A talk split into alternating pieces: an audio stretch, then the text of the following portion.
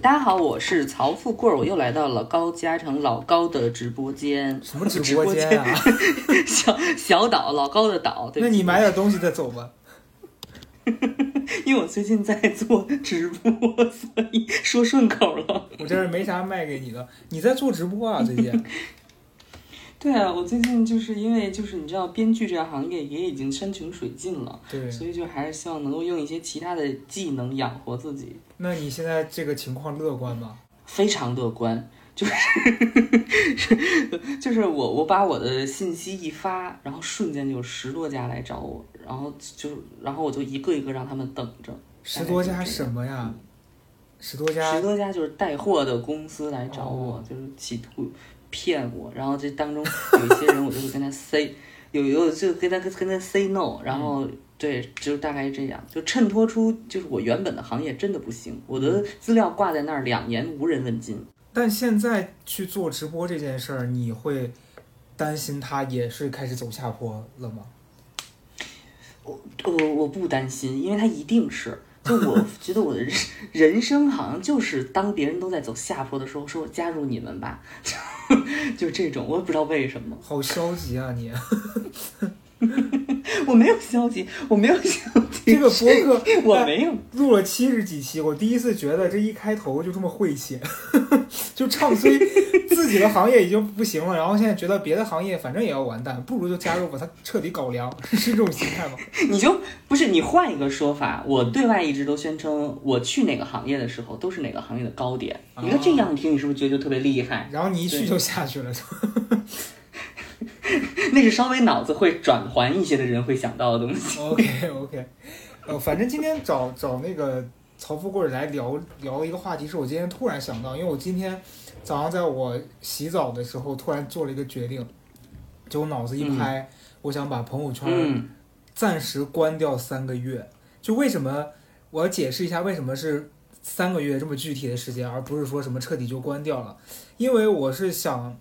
试一下，就是关掉它之后三个月内，它会会不会对我生活有一些直接或者间接的影响？然后我想说，三个月后我们我们俩再来聊一聊，就这关了这三个月我发生了什么变化？呃，今天主要是我们可以提前设想一下，就是讲讲我为什么要关，以及我觉得我关了之后会怎么样。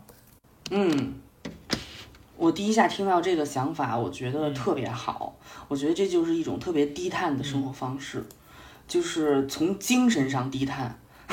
你你你每天设置这么多，因为我最有感触的是，我换了。我换了很多次不同平台的社交账号，然后最常用的我也换过。换完之后，我从原来的一千多个好友，现在变成一百多个好友。我实打实的跟你说，对我的生活没有任何影响。当然，这要从两个层面：第一，就是你感觉上确实清静了。原来你光看到他那些人，本来没接触，他自然不会对你产生影响。第二个是那些你换了之后想找你找不到你人的那些人，你也不知道他在找你，所以本来你也感受不到这个影响。对，就是。完对，所以我我觉得就是特别清静。我觉得就是你这个行为或者你这个决定，就是肯定会给你带来不一样的收获。对，就我为什么会突然想关这个啊？是因为我最近这段时间觉得朋友圈是一个负担，就对我个人而言哈，就我经常会看到一些很无用的信息，有一些会让我觉得很离谱，然后有一些甚至让我产生了一些负面的情绪。我就觉得，那我为什么要看它呢？可是。你又很贱，就是它 放在那儿，你就忍不住想要刷一下，把它点掉。所以我觉得，其实你真的不看也就那回事儿了。但是它在，你就想点一下。大概在半个月前，我朋友圈有一个人特别离谱，这真的是我我玩微信这么多年，我当时让我最大跌眼镜的一个一条内容，是他发了一个银行 app 的那个存款的图片，大概。我粗略的数一下是四百多万吧，然后他他他的发这张照片，然后那个配的文案是说谢谢妈妈，然后我当时说是，就我想说，就是太多的信息抓我想说是你妈打给你四百万，但是你会连，还是说妈妈给我留下了四百万，妈妈已经不在了。也不用上来就这么重的恶意了。但我当时确实是想说，妈妈给四百万干嘛？是要跟你断绝母子关系吗？然后这个人就很好笑，这个人就感觉在自导自演。他就发完这个以后，我跟你讲，如果我在他的朋友圈，我看到这一条，我真的会给他打三个双手合十的 那个表情。我我打了三个问号，我打了三个问号，然后他他这个人很妙，他给我回了一个微笑。然后过了一会儿，他在底下发一个说：“我家有钱不代表我有钱，都别来，都别过来问我借钱哦。”我当时想说：“哈。”你能理解我的那个大困惑吗？我我想说这是在干什么？对你这个困惑，就我跟你这个困惑，就是因为你没有发那个蜡烛和那个双手合十的表情。我，你要是这么发了，他就不会觉得你是因他在炫富，他会说啊，这难道会看上去像我我刚没了吗？然后他就会纠正，他说没有没有，我的是一种哀悼，是一种哀悼。因为我就是当下觉得说。这这个人太奇怪了，但是那个情绪很复杂。是一方面，他如果不发，你也不没发现他居然这么，但是他发了之后，你就会感叹说：“我朋友圈里面怎么会有这么一个？”你懂吗？我 我当时就觉得，我是不是交友方面有一些太过，也不是说饥不择食，就是有一些不挑，我怎么什么人都加呀？不，那你那你怎么想起把整个都关掉呢？整个关掉是因为我这几天在没事儿干嘛刷的时候，我会发现太多类似的信息了。就当然不是说我朋友圈里面全是这样的奇葩，而是很多就是你看了根本就对你来说也没有任何意义。我发现朋友圈的信息大大多数就分为几类，一类是他就发工作，你比如说我朋友圈有很多这些传媒行业的，这不是周五这个浪姐要播了吗？就朋友圈里面感觉是浪姐的宣传团队全都在，全来所有人。对，就是那几十个几十个姐姐，嗯，有好不同的宣传在我朋友圈里面，在同样的文案，差不多的照片。对，然后要么再再一类就是那种呃风景照，就是风景照还好一些，就是有一些看了你起码还会有一短暂的心旷神怡的感觉。对对对对对，还有一些发一些 P 到，就是你觉得说这个人怎么了的那些自拍。对，对，再就是嗯，有一些那种每天在大聊一些什么。呃，国际局势的这种的，对这种我就会直接屏蔽。就我觉得你们在干嘛呀？就就你读来读去，你发现这些东西跟你的生活其实没有什么直接影响。那你说我要想看那种好看的山水风景，我可以上网直接搜，对不对？你可以把它去，你可以把它，你可以把它屏蔽掉。我平常就会把它屏蔽掉，但我觉得你把它关掉这件事情，才能足以证明。或者是才能让你真正的感觉到，就是朋友圈这个东西可能对于我们来说真的并没有那么重要。我支持你这么做。对，对我是真的觉得没什么意义。然后大部分，我觉得朋友圈现在，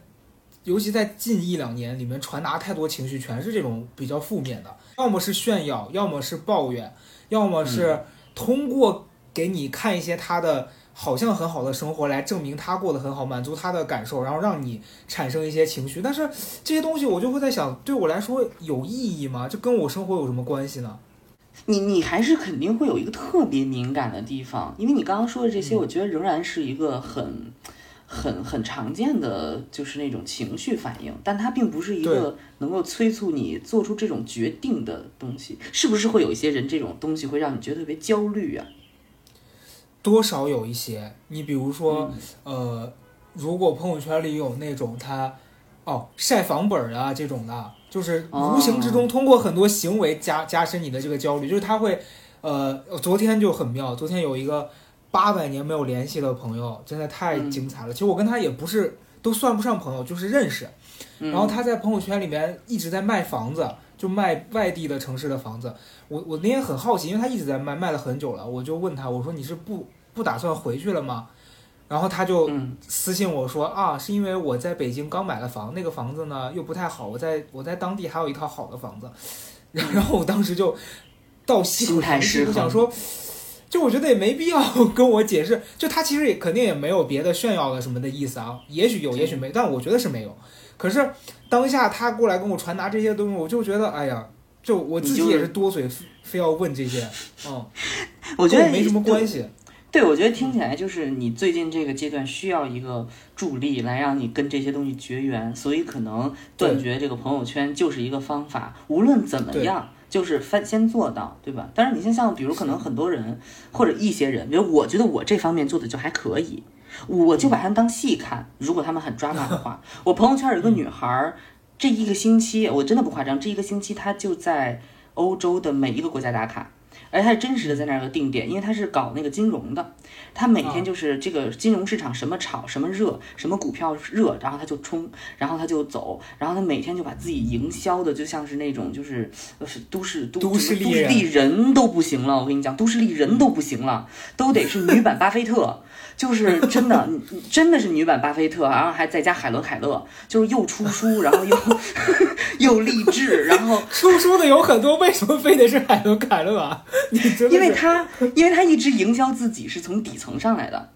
就是他一直营销自己，就是他其实是在一个视野上又又聋又盲的人，然后他通过自己的努力，然后你知道我这个准比喻的非常准确，然后他，然后他现在摇身一变变成了那个会炒股的女版巴菲特和那个海伦凯勒，然后然后整个感觉，你知道他整个人就是在互联网世界里写着里四个大字让你焦虑，但我完全对他就隔远，我就把他当当风景看，因为我从心底的内心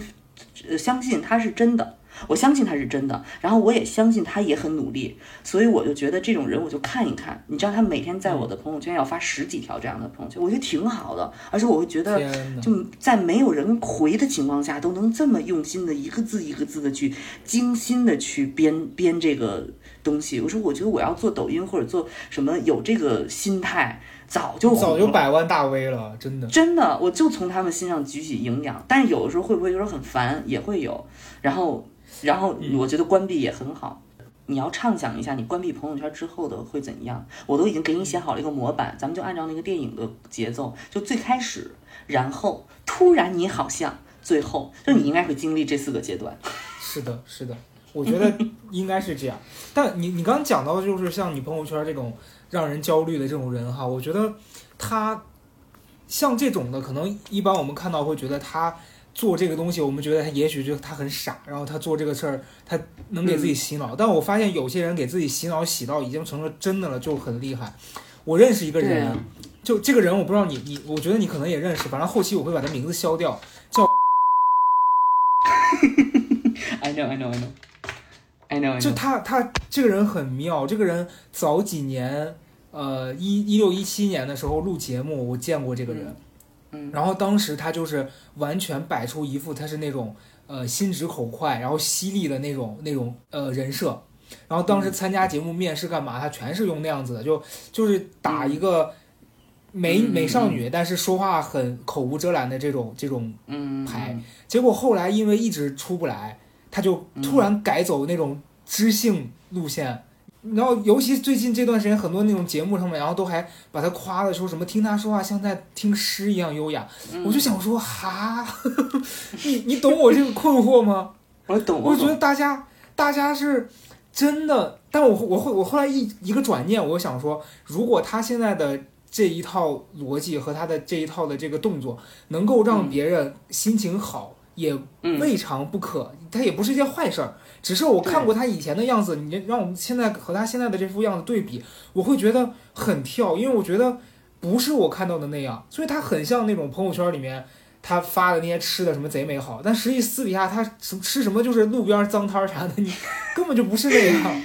哎，我我我特别理解你这种心情，但你知道我看待这个方法，可能就是我对于朋友圈不同态度的根本和你有区别的原因。就是当有人在朋友圈或者在某些平台给我们展示出一个让你觉得他精心策划过的东西的时候，就是对于他来说，这个东西是商品，是媒介，他把这个拎得很轻，所以他就是要给你看这个东西。就好像你走在路边，你看到黄晓明的那个照片，你不会觉得说他太装了，太哎我不行，我不要坐这班地铁了，因为这班地铁的广告是黄晓明，就你不会有这个心情。你知道那是个，你知道那是个广告，你知道吗？就是你不用跟他划清界限，对我觉得朋友圈的鬼吊诡之处就在这里，他给你一种错觉，是你跟他是朋友，是的，这个就是他的吊诡之处，所以你急于要撇清他跟他的这种社会关系，但其实你关闭不关闭朋友圈，我相信你都会理解，你跟他不是朋友。是是，我觉得朋友圈这个东西的名称取得很妙，好像给了你一个假象，对。说啊，我们加了这个微信，我们在这个范围里面我们都是朋友，但其实不是，因为你你知道，就冉高明的头像不是一个那个都卡通人物嘛，然后有前上一周，我就老发现。这个头像在分享一些歌啥，但是你知道冉高明这个人从来不会发那些东西，我就觉得很奇怪，对我就很奇怪。然后我那天那两天还给他在底下回问号，我说你咋的了？怎么突然每天深夜在这 emo？然后有一天那个头像发了一一段文字，说什么什么女性力量的觉醒，不拉不拉不拉不拉。然后我说我说冉高明中邪了吗？怎么会突然发一段这样子的东西？然后我一看，我才一看名字不是冉高明，是另外一个人，他俩用了一样的头像。然后那个人还还那个突然私信我说你干嘛？你怎么突然说我中邪了？我说不好意思，认错人了。我真的我在底下问他，我说你中邪了？所以我关了。其实我也不是说别人烦，我是为了救他们，免得我误伤到人家。对，后来我就立刻跟他说，我说真的就居然能认错，你你就发现，后来我真的就觉得很多人我连认识都不认识，就你你真的是很多年前加了一下，我建议你换号，换一个号你就会很清静。而且你知道我我换了一个号之后，我真切的感觉到，哎，我我这一点我觉得就是又是朋友圈第二个吊诡之处。你觉得它不重要，你觉得它对你没有渗透，但你知道吗？我换了号之后，我真的觉得我的生活变了。就是所谓的生活变了，就是我觉得我好像只能看到那些，我只能看到那些我真的需要看到的东西，我看不到那些我不需要看到的东西了。这个我我我也很警醒自己，我我真的是一个很开放的心态，我不希望我只看到我希望看到的东西，所以我不把他们删除，你知道吗？我就想要看看他们到底还在干什么。然后我自从换了号之后，我发现我的生活变得很实际了，你知道吗？嗯，就是因为你看到的这些人是真的，你可以触手可及的人，然后你可以跟他们去聊天的人，你点开任意一个东西，你都可以跟他聊上两句的人，是，然后你会觉得自己的生活格外的真实了，但这种真实又会让我觉得很惶恐，嗯，为啥会惶恐啊？因为原来的那种吊诡的虚境没了呀，原来那种吊诡的幻觉没了呀，对啊，所以我就说你你我就是说畅想你如果关注关注朋友圈，最开始你肯定收获宁静，你肯定觉得哎呀清静了很多，然后你会渐渐的发现，就是我猜测啊，然后你会渐渐发现，哎，可能大家发的一些东西，就是你什么时候才发现？嗯，对你才会发现，就是说，比如说咱们在咱们的那个群里边说的一些东西，大家你说哦这个东西不知道，然后后来才才发现这个东西可能在发在了那个朋友圈，大家其实在那儿有有聊过几句，但这个哦也不是重要的事情，因为你是在最近人的群里面发现的，然后突然某一个时刻，你好像觉得说发生了某一件事情。就是你你你原来会第一时间知道，但是现在你是通过一个原本不应该告诉你这件事情的人的口中知道这件事儿的，你才会觉得哦，怎么轮得到他来告诉我这件事儿？你懂那个感觉吗？是会有一种有一种大家都加入了一个团体里面，但你你在局外，但大家讨论这个东西，你没法融入的那个感受。对，而且还是在那个局里边最老墨的那个人告诉了你，嗯，你知道吗？对对，这个我觉得或多或少可能会让人在心里面有一点点这个呃落差，但是我其实在我没关之前，对，在我没关之前，嗯我会觉得可能问题不是特别大，因为你你现在去反思近一两年内有哪一个消息是真的说你你非知道不可的吧？好像不是，因为你知道这段时间不是因为北京疫情嘛，经常就是会在朋友圈里面啊，或者是那个彼此的这种小的这种微信群里面有一些消息传出来，但很多谣言什么的也是从这里面出来的。我有一个、有一个以前的那个同事就非常的奇妙，我跟你讲，他就是嘴硬到什么程度啊？一开始、那那两天不是每天都有小道消息说什么要让大家囤货啊，什么要封闭啊、嗯这种，后来全都辟谣了。他每次老是率先把这种东西发出来，好几次都是，而且他会摆出一副说我这可是从谁谁谁那儿听来的，对我这是我这一定是一手消息，你们要赶紧去囤货。呃，我一开始第一次、第二次，我我就会观察一下我家里到底缺不缺东西。我当时觉得，如果东西够，我肯定也不会因为他一句话我去买，因为我家确实也放不下那么多东西。但每一次事后都证明他说的那就是扯淡，在胡根本就没有那样，嗯每一次都被辟谣。然后第二次还是第三次的时候，我就发现他，你知道他有多顽强吗？就已经人家官方都已经嗯辟谣说这是假消息，他还要在群里面甩一张嗯那种就是跟他发的假消息如出一辙的那种假截图，就头像都是被抹抹掉的。然后那些人说什么啊，在刚才那个发布会开始之前啊，是某某某其实还有对一个更更的对某某某做了一个决定，推翻了他上一个决定。我就想说，何必呢？这些就是完全不，我觉得这这种人他他，我觉得他就是有这个瘾吧，他可能就是一个行为艺术实验者，你给他多大的平台，他他就有多大的戏，对，他就得亏他没有什么微博大 V 之类的，他没有自己的播客，不然的话他的戏更多。对，我觉得朋友圈可能有有一大部分就是为了这些人而存在的，就让他们在里面秀自己的成绩啊，然后自己得到了什么消息。对，对你不用关心他们，你就关心你自己，你就所以你就你就把先把它关掉，然后最后你肯定还是会，你知道你知道你一说关朋友圈这件事，我觉得特别有意思，是我最好的朋友嗯也关了朋友圈，嗯然后我是过了好长时间才发现，嗯，就可见我们根本没有影响。对，是的，因为其实你嗯你俩也不会在朋友圈里面聊起来，对吧？这个它毕竟是个社交软件，你们真有事儿就通过它直接聊了，谁会没没事儿每天在朋友圈底下互相点赞？对，我觉得这个很很奇妙，而且朋友圈有时候传递出的那个信息哈，我会觉得它反倒成为了一个针对你发这个东西，然后对你有有什么讨论的，我会觉得。呃，反正至少我是这样。嗯有时候我看到一些特别奇怪，比如说咱俩刚提到那个四百万这种事件，你当下你就会把它顺手转到你朋友圈里，说他在干什么，然后你俩就针对这个事儿，可能也是我们天性比较三八，但是你你说你对对对凡夫俗子都很难忍住吧？对，我觉对对对，我觉得没错，因为咱们就是凡夫俗子，嗯，我承认这一点，咱们就是凡夫俗子当中就老能淘到最最奇怪的东西那帮人，就是最糟糕了。所以，所以你知道，所以你知道，就是当你发现你爱吃过期食物的时候，你发现就很，你就爱吃那些重油重盐不健康的食物的时候，你就干脆不买它。嗯，我觉得这很对啊，对，就你只主动的去戒掉它。是的，我就是这样，你知道我就是这样吗？嗯，我知道这个很很没有说服力啊，但是我就是这样。你刚才还在开录之前说自己肚子上有一个巨大的肥肉，现在给我在这儿，所以对我现在肚子上这肥肉像一个肥苹果，啊就是我我的意思是说，我的意思是说，我就是主动的会在媒介方面，嗯就是做一个清心寡欲的人。嗯你什么时候看我在朋友圈不断的刷屏？我从来没有。很少，对，然后我就是对，因为我跟你讲，就对于我这种人来说，就是你对于某一个特定信息有一个极专极强的摄取渠道的时候，你不是通过朋友圈发现的，嗯你就是通过私信。比如说，我想要看奇怪的东西，就进咱们的群；我想要看一些，你对咱们的群的那个就咱们定位原来是就是看奇怪的东西啊，对咱们的东西，咱们的东西能发朋友圈吗？让你说，确实不能，确实不太不太能，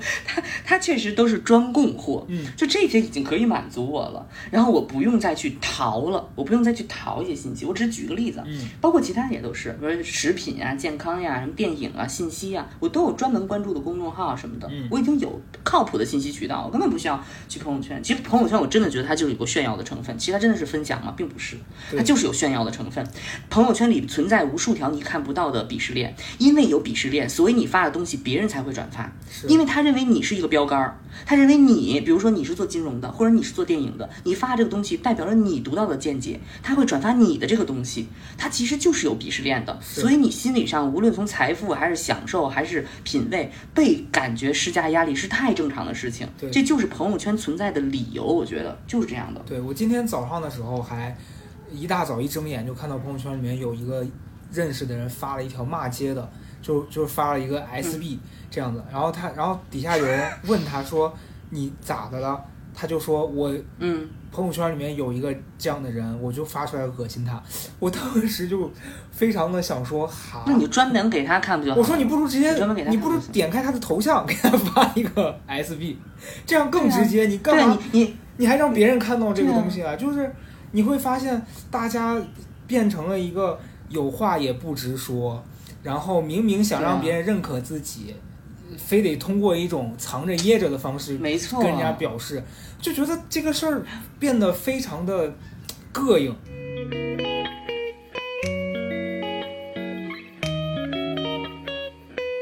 你知知道最近这段时间，因为出门出的少了嘛，就这段时间因为哪哪儿都关了，在家我每天干的最多事儿，一个是可能拿手机拿的比较多，就是刷一些有用没用的，然后读书、写东西，然后在家运动。运动昨天被邻居敲门了，邻居一个女孩来我们家敲门，然后那个老老周就特别那个提防的在那儿说说你你哪位？然后那人说啊我是楼下的邻居，然后老周如果是我，我第一反应我会开门说怎么了？老周就隔着那个猫眼说要干嘛？然后然后那女人说说你们家是不是每天到七点半到八点半之间会有人在这边锻炼？老周说对，然后那人说哦请你们不要再锻炼了，因为你们锻炼的那个地方正对着我们家的什么走廊会落灰。然后我就说哇哦，但是你知道也是因为这件事儿让我发现，人家因为这这个事儿会直接过来找你跟你有交流。你的生活里面才会有这么一个东西，但是如果你是在朋友圈里面跟人发生了这种，可能很快你就忘了。对，所以我觉得很多时候真的是在生活里面的事情，更让你觉得你在生活。嗯，你的意思就是说，必须得要让人找上门来，你才会重视，就是这个意思，对吧？呃，你我已经听出来了，可以这么理解，如果你坚持的话。我可不是哦，我这种人就是对于每个人就是反映给我的东西，我都是认真对待。但我在朋友圈里就风言风语啊，你也知道。我知道，就我，你看我发的东西，很少有人看得懂，嗯，因为我就是发给我自己的。是的，是的，对，你看那些你看得懂的，其实它就是有传播传播价值，我觉得没问题。嗯，对，如果你心里真的因为朋友圈失衡了，你就把它关掉，就像你取关某一个公众号一样，那是你的权利，没问题。是的，是的，是的，对。没问题。但你这样一说，我突然想说，你知道以前我最烦的是那种取关我的公众号，还要过来跟我说，哼，取关了。我现在此刻这个行为会 会这不会真的很奇怪。我此刻行为会不会有一种就是说，哼，朋友圈我要关掉你了，有没有这种嫌疑啊？但无所谓了，我只是很有哎，对我，但我只是想说，就对我暂时关掉，我想做一个试验嘛，对吧？你就就有点像当时还还在玩，有点当时还在玩 QQ 或者人人的时候，就在那儿发再见了互联网，对，伤心地 再见了 QQ 空间，然后底下还会有人问啊你的钻石会员怎么办？对，拜拜了朋友圈。那号能送我吗？你你你你一说这个，我想到我昨天不是还在群里面发了咱们那个群，就我大学同学的 QQ 号都被盗了，现在全是那种真的广告不堪入目的广告，不堪入目，简直。你就一个时代过去，所以我觉得真的，你现在朋友圈、微信你是你最常用的，那哎，真的十年前嗯。我们的也是 QQ 是我们生活中多重要的一部分啊。也许十年后真的没人刷朋友圈了，这事儿很难讲。嗯，有可能吧，有可能。但是你知道，我还真的认真思考过这个问题。嗯，你你随口一提，但我真的思考过这个问题，嗯就是微信的朋友圈如何取代我们原来用的社交媒体？它现在变成一个如此主流，可以涵盖你的教教育、学习、交友、工作方方面面的东西。嗯它一定是基于我们的社交的逻辑建立的。嗯嗯就是它就是基于我们社交逻辑建立的。然后你比如说像原来的 QQ，我们用的 QQ 人人，对吧？其实它是分裂成了两个平台，一个平台现在就是咱们用的朋友圈平台，另外一个就是我们关注的微博呀，关注的什么小红书啊这种，就就小小红书或者什么就微博，就是它变成资讯平台，而另外一部分就是你的社交平台。所以你要说你把你这个整个朋友圈整个不用了，我觉得也不是说对于所有人都适用，因为真的有人就需要需要这个东西。你想想，他们就是在宣传嘛，他们就是在打造这个鄙视链嘛。对，就我觉得会会相对，我我我倒觉得会相对稳定的持续很多年。对，因为因为它跟它这个 A P P 是怎么建立没关系，它它是基于我们是怎么样。但是我觉得你说的很有意思，就是在一个媒体这个地方啊，就是今年或者是去年，我们生活整个就是全方位的一个生活习惯的改变。你你居家也好，你不需要出门了也好，你不需要去公司上班了也好，它无形当中就改变了你对于微信使用的一个习惯。比如你现在有一个底气，你说你把朋友圈关掉，其实很大一部分底气是在于你知道你在这儿已经没有什么利可获了。你想想，如果要是原来每天都有各种各样的广告在那儿飞，订单在那儿飞，你肯定不舍得把它关掉。我觉得是这样，就是，呃，你刚讲到资讯这件事儿，这个事儿让给我给了我一个呃灵感，就是启发。我是觉得，为啥大家会对这些东西这么依赖啊？就现在的人真的都嗯太想要花最短的时间知道最多的事情。就为什么现在嗯我这段时间在喜马拉雅上面听那个白话文的《红楼梦》，嗯就对于我来说，因为我在嗯看原版书的时候，它里面有一些比较难懂的，或者说我必须得看注释才能了解的，我就会觉得比较辛苦。然后你读的时候读一读就会觉得好累，所以你听那个白话的，我真的很 shock，怎么会有白话文？他真的有，而且那个人《红还楼梦》就是白话小说不，是他那个白话是像咱俩这样聊天这种感觉的，里面还夹带了一些互联网语言。就我、啊我在读完那个之后，我再我再我再回去看原版，就你会懂他那个想表达的是什么了，就是有点像小时候咱们学古文，你会提前看一遍翻译，然后你再去读那个古文，你就能更快的提取里面的这个信息了。对，然后嗯，然后呢？你把它换到朋友圈和互联网，包括我我做公众号这件事儿，就我经常会碰到一些人，他看完一篇公众号，他给你的评论是说一点内容都没有，或者说什么含金量不高，我就会很惊讶，就你为什么会想要在这个里面去找含金量呢？就你真的想要学习知识，你应该去报个班儿，或者你去你去学拿一本书去看，你怎么会想要在这种就是奶头乐的这种世界里面去寻找含金量？我觉得很很离谱，真的。哎呦，老高，你就你你终于就是向着文人的方向上道了。哎，我觉得，我觉得，我觉得你现在对于媒体的感受，就我特别理解，嗯就而且我特别认同。所以你看，我对于这些媒体我真的不是很感兴趣。我是一个表达欲巨强的人，嗯但我不会主动的去设计。你知道，拍视频，我如果不是为了拍，不是为了发，我根本不会下载那个软件儿。嗯就因为我我把它定位定的非常清楚，而且我不寄幻想于他们。对，就是这些东西，它就是娱乐，它不可能给予你某种东西，它可以，它可以丰富你的视野，没问题。比如说，你今天通过这个播客，你知道了有一个叫做白话文《红楼梦》的东西，但是，但是它并不意味着它本身是一个就是有教育价值的东西，因为它就不是这个定位，它它每一个媒介有自己的特征，媒介媒介嘛，它就不是那个东西。嗯。所以我想我想说的是啥呢？就是你知道，在我发现了这件事情之后，我就会觉得，对我个人来说，我不想要跟他们一样，是想通过那么方便的一个渠道，就是获得最高等级的那个我想要的结果。嗯，就就如果你真的是需要这个东西，你就是花时间去读读个书，就你不要有那种幻想，说好像我今天花了十分钟啊，我刷了一会儿朋友圈，嗯。哇，我学到好多东西啊，就凭什么呀？但是哦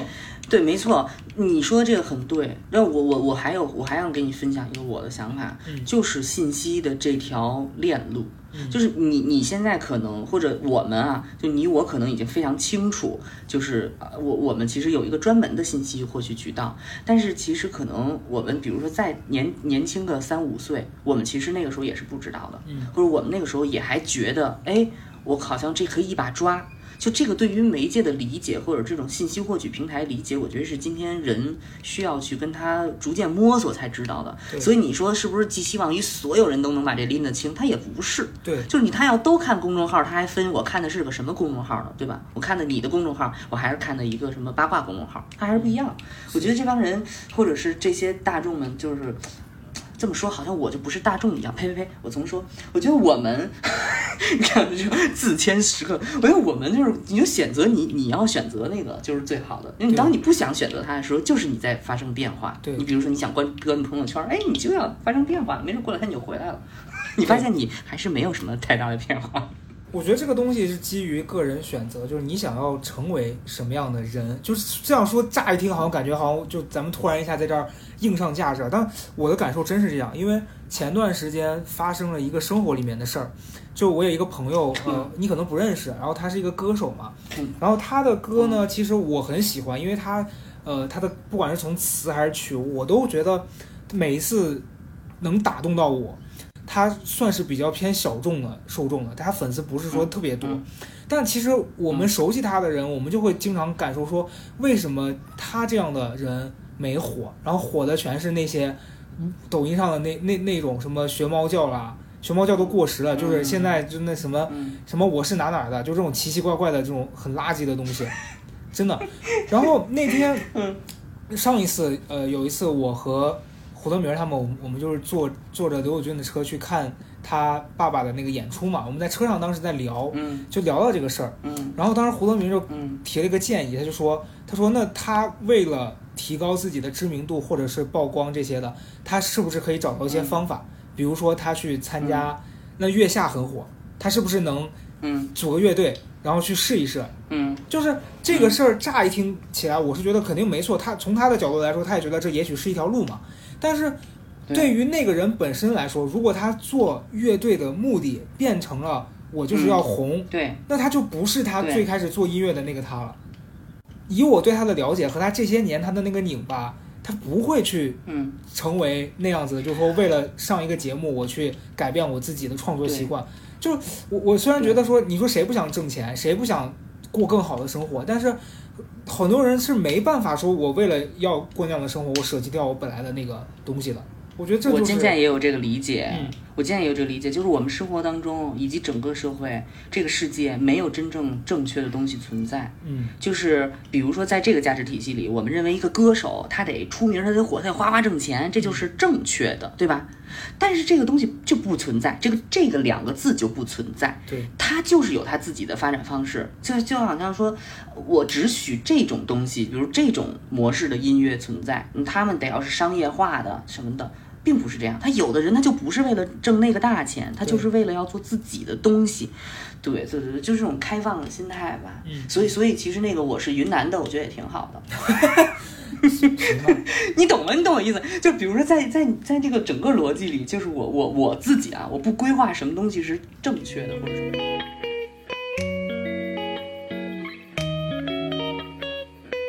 哎，你现在可以模拟一下，就是就模拟一下，比如咱们这个就是你这个行为之后，有人会评论你，其实你关个朋友圈，你就会觉得你自己跟我们不一样了吗？你就觉得自己很清高，是不是？是呀，不会，应该会有这种 这种发言。可能会有，但我是觉得那那我没有觉得说我关了我就比你清高，我只是想清静，嗯，你懂吧？就我关这个东西，我是为了比你们清静。那那我觉得这事儿就是你你觉得你听到那么多信息，让你很快乐，让你觉得自己懂了很多，这是个好事儿。但是那些东西对于我来说，我觉得是是噪音，我就可以有权利把它关掉。然后我我录这个播客也是因为我觉得这个事儿值得跟朋友拿出来聊一聊嘛。那也许有人有一样的困扰。嗯，我我觉得这是一个好信号。嗯，我最想关朋友圈还有一点是啥啊？就是太多人会发出那种声音，觉得说，啊、我为什么不能发出不一样的声音？你当然可以，但是你也得允许别人不发出声音吧，对，对吧？我觉得这这事儿就很扯。哦就最近在网上看到很多那种，就尤其是抖音啊，我觉得抖音是重灾区，经常是你刷到一个什么嗯底下那个评论，我的天呐，我看到之后我头大。包括你看视频的那个网站上，我最近在 B 站上看一个纪录片，叫那个克拉克森的农场，那个挺好，就一个英国的主持人，然后他他贼有钱，他就去，呃，嗯。在农场上种地，就特别像开心农场，然后他他就一直用钱解决问题，然后我中间有几次看的时候就没关弹幕，我的天呐，就是看个这嗯。都能在弹幕上乌七八糟都能打起来。我就对啊，你知道我去环球影城，我跟刘女士去环球影城，因为没有排上项目，我发一条视频，在一个平台上，嗯那条居然就有很多人在骂我本人，说你能排就排，能玩就玩，不能玩就别玩，嗯说是告诉你是你自己没有做好规划什么这那的。对就真的，我觉得大家那个表达欲有这么强，不如你们都开个号。我我是真的。我我是真的觉得，我真的觉得，我说你表达欲这么强，你就开个号，对要不然的话，你在干嘛呢？就是这种，但是我觉得也是一个过程吧。哎，我是我真的挺 peace 的，你感觉得到吗？我是我觉得说大家都爱表达挺好的，但我是真心的希望大家就是你以一种就是共建一个好的表达空间的方向去发展，嗯 不要就是无脑喷。其实你伤害不到我，你伤害的是这个环境本身，因为我不怕被伤害，就我就是这个的这个骂人的鼻祖，我怕谁呢？嗯 我我我怕什么呢？我根本不会被受伤，我只是说这个环境大家应该好一点。所以你知道为啥为啥我在做了播客之后，我觉得播客这个平台特别美好的几点啊，一个是这些人愿意花这么多的时间来听你聊这些，很难得。就如果你愿意表达，你你也愿意去听这个东西，获得一些你想要的东西，这是个很高成本的事情。就一般人谁会有一两个小时听你在这边叨叨呀？但你像朋友圈真的不是给在座的高戴高帽，真的是这么回事。对你像朋友圈或者是其他那些弹幕呀，他们就是好多事儿，他们只看了一眼，他们就一定要下一个结论。这件事儿是我觉得最让人厌烦的。就你你环球影城的事儿，我遭遇过一模一样的。我不是去玩那个对竞技之旅嘛，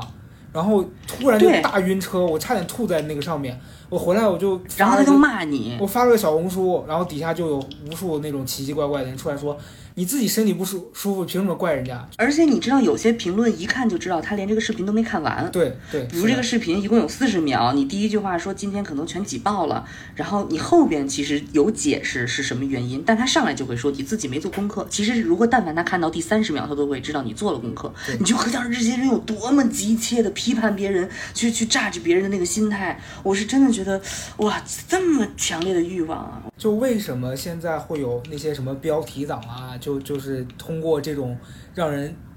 快速兴奋起来嗯就能骗到流量，就是因为你们会被这些东西吸引啊！我今天早上还在抖音上刷到一个、嗯一个老男人发了一个抖音，前几秒就剪了预告，说什么我和小帅哥同居了，就这种东西，他就是会有人会点开呀、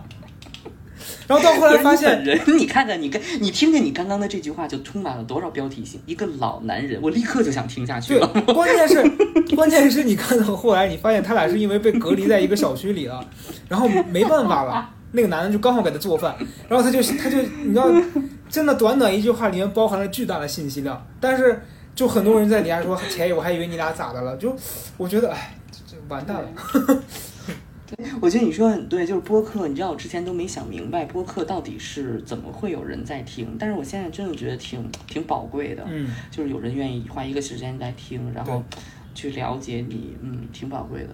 对包括挺宝贵的，挺宝贵的。你知道上一周上一周我不是跟英男聊聊了一期嘛，其实冲上热热议，对吧？呃，我当时的那个录的那天，其实真的是因为我我中间又两周呃没没有更新了，然后那天我们俩就是聊聊近况。其实我中间剪了很多，因为就就是我俩中间聊了很多可能车轱辘话这些的，然后剪剪完之后我就把它丢上去了，我也没想着会怎么样。然后这期其实也没有说被推到首页或或咋的，突然就一夜之间涨了好多那个。那个关注，或许听到这儿有朋友能发现说他上一周是被哪个大神推荐的，或者是有什么奇妙的这种灵异现象，也可以给我留一下，普及一下。对我们俩，我们俩聊的是，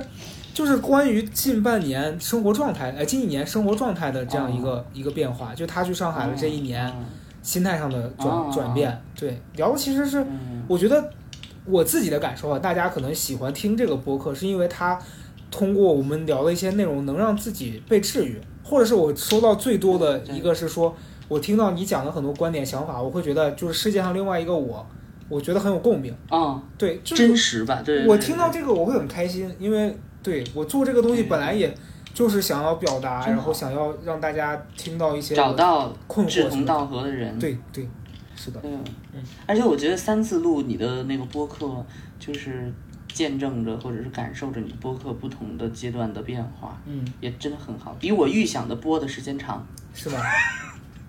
我我我自己也没想到会做这么久，我自己当时觉得，你嗯知道，因为一开始特别想说，我这个粉丝啥时候能破万呀？而且真的很那个什么，嗯我不知道小宇宙的编辑会不会听了啊？就是也许是我自己痴人说梦啊，就人家到一万都会有一个那个奖杯，什么恭喜一万，然后因为我这个哦，我这个是在那个人之前那个公司的那个旗下的，所以他送那个奖杯是给那个公司的，我就没有一个个人的这个奖杯。但是我想说，我本人哦非常想要，哦，我不知道他们能不能补发给我你就说出来，对，补发给我你就说出来就行，你就是非常想要，我要奖杯，可能可能对 我，人家说我可以给你个书杯，也行啊，没有奖杯有书杯，是个杯都行，是个杯，贝贝家也行。哎，哇塞，这一个所主动索求荣誉，你现在整个在这个平台上得到了精神的滋养，哎就索求荣誉，而不是说给钱啊。他们他们敢在朋友圈发四百万，我只是要个奖杯，咋的了？我又没要钱。对啊，这你一 一句话回到了原来的那个世界里。对，我觉得你你你坚不坚持到三个月都可以啊，嗯，但是我一定强烈支持你，就是这个实验结束之后，把朋友圈打开，嗯我们再录一期。明白。啊，那个时候你就说这帮人果然还是这个德行。我今天就来跟大家说说朋友圈的那些怪。嗯今天是我们录这期录这期的时间是五月十九号嘛？那我录完我就会把它关了。我觉得八月十八月十九号三个月，然后呃，为了就是有这个周期，肯定是十九号当天我会把它开开，然后开上个三五天的。我们约约时间再录一期，我觉得那个时候肯定可以聊的，对吧？好的，好的，好的，太好了，太好了，太好了！实时观察，对，所以最后我想说的是，呃，为什么会突然做这么一个决定呢？就是我觉得开着它耽误了我每天很多的时间，所以我也很想知道，嗯关掉的这三个月，我每天省出来的原来用于刷朋友圈的这个时间，我会不会用在会怎么样？更值得的地方上？对，睡觉睡得变多了。那就这么着，行吧到这，里。那就希望大家都有一个愉快的人生，拜拜。哎，怎么这句话一下就把大家送到了尽头啊？没有尽头你，咱们这个节目现在都已经这样了吗？你为人积极一点，嗯。got a rose for you. I got a rose for the song. I got a rose for me. people, please. Don't tell them.